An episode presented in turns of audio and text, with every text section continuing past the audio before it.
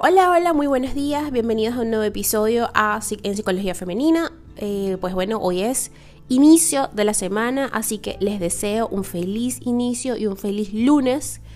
Eh, pues bueno, para quienes son nuevos por acá, mi nombre es Isnaker Blanco y me dedico a la atención femenina. Soy psicólogo clínico y pues bueno, trabajo con las mujeres lo que es el empoderamiento, la autoestima, crecimiento personal y gestión emocional. El día de hoy vamos a hablar sobre la intimidad y lo importante de ella en la relación de pareja. La, intimidad es la aguja que teje la complicidad. Eh, más fuerte incluso que une a la mayoría de parejas. Ahora, ¿cómo se define esto en realidad y cuáles son sus límites? ¿En qué parcelas podemos dividirlas para trabajar mejor? La intimidad es uno de los pilares de cualquier relación profunda en la que prime el afecto.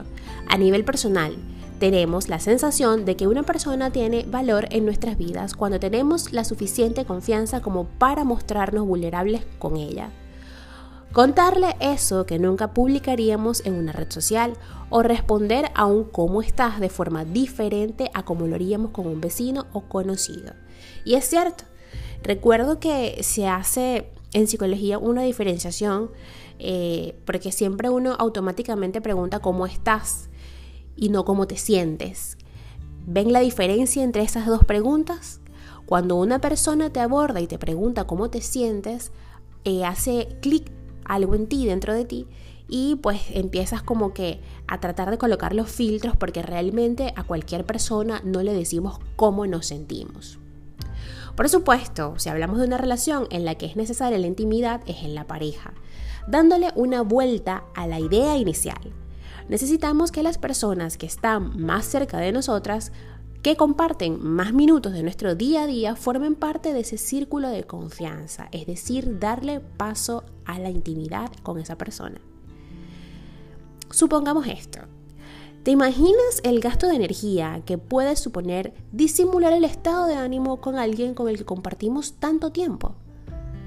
En nuestro trato social, en el apartado emocional, también somos en cierta forma instrumentales.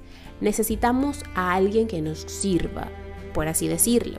Y si nos sirve, no tardaremos en alejarnos eh, o en tener la tentación de hacerlo. Es decir, si no nos sirve esta persona. Sé que suena bastante crudo eso de si nos sirve, pero es una manera, como les dije, instrumental de ver las cosas. Puesto que aunque la elaboración de esto es más profunda, a nivel funcional, ¿ok? La psique hace así, funciona así, lo que me sirve y lo que no me sirve. Luego elaboramos lo demás, ¿vale? No es que le vas a decir a la persona, tú no me sirves, chao, no. Simplemente que vamos editando espacios para compartir con esa persona, puesto que el gaste de energía es enorme.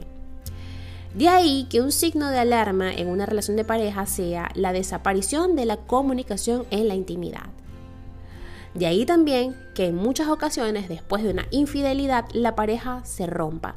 En muchos casos la desaparición de la intimidad favorece a la infidelidad, una tradición que no solo se da o duele en el plano físico. Muchas personas sienten o sentirían una puñalada si se dan cuenta de que su pareja comparte con otra persona de manera sistemática información importante mientras que con ellas no lo hace. Y es así.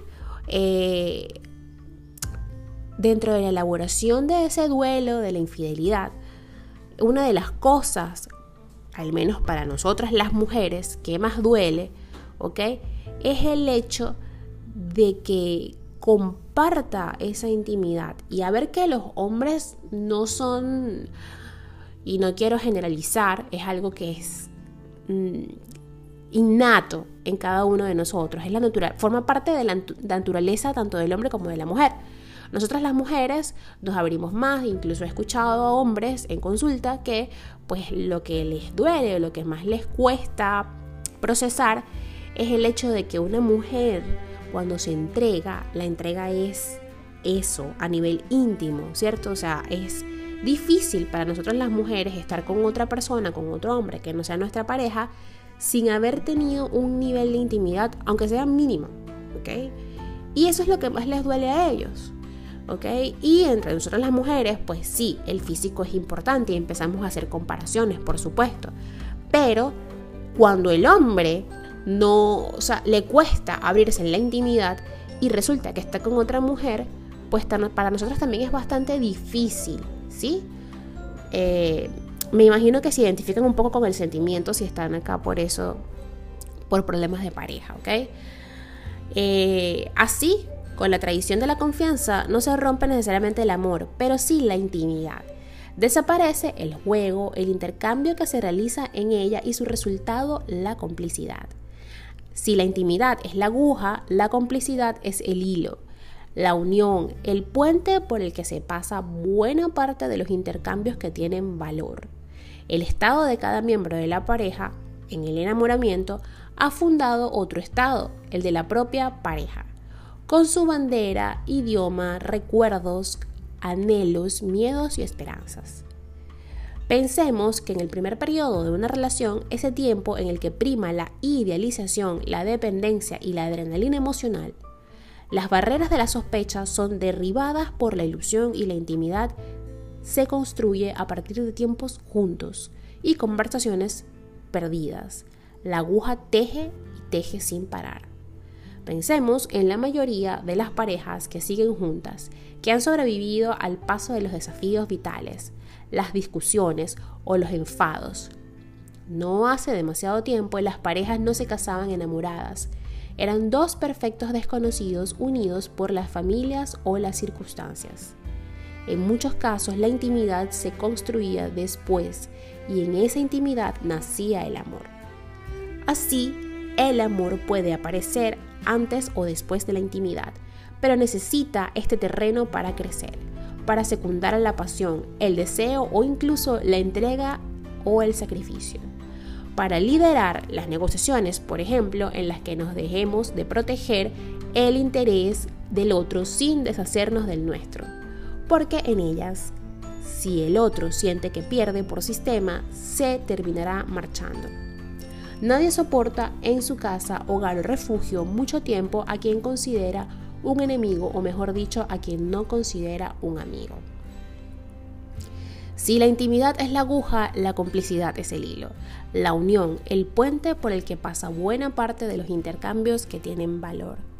Para cerrar ya este episodio me quedo con ese fragmento eh, puesto que es importante que trabajemos en construir ese puente, que tomemos las riendas, que tomemos esa aguja y ese hilo y empecemos a hilar, a coser ese puente hacia nuestra pareja, ese puente que nos va a permitir encuentros, ¿ok? Reconciliaciones, negociaciones incluso, ¿ok? Y también, pues, por supuesto, eh, el marcar límites. Espero que haya sido de tu agrado este episodio, espero realmente que tengas un feliz inicio de semana y pues nos vemos mañana con otro episodio más acá en Psicología Femenina. Les recuerdo que si quieren comunicarse conmigo pueden hacerlo a través de mis redes sociales, en Instagram como Psiqueplenitud11 y allí encontrarán en mi bio un link que les llevará directo a mi WhatsApp. También en Twitter igualmente Plenitud 11 y en Facebook como psicóloga Isneikar Blanco. Hasta un próximo episodio.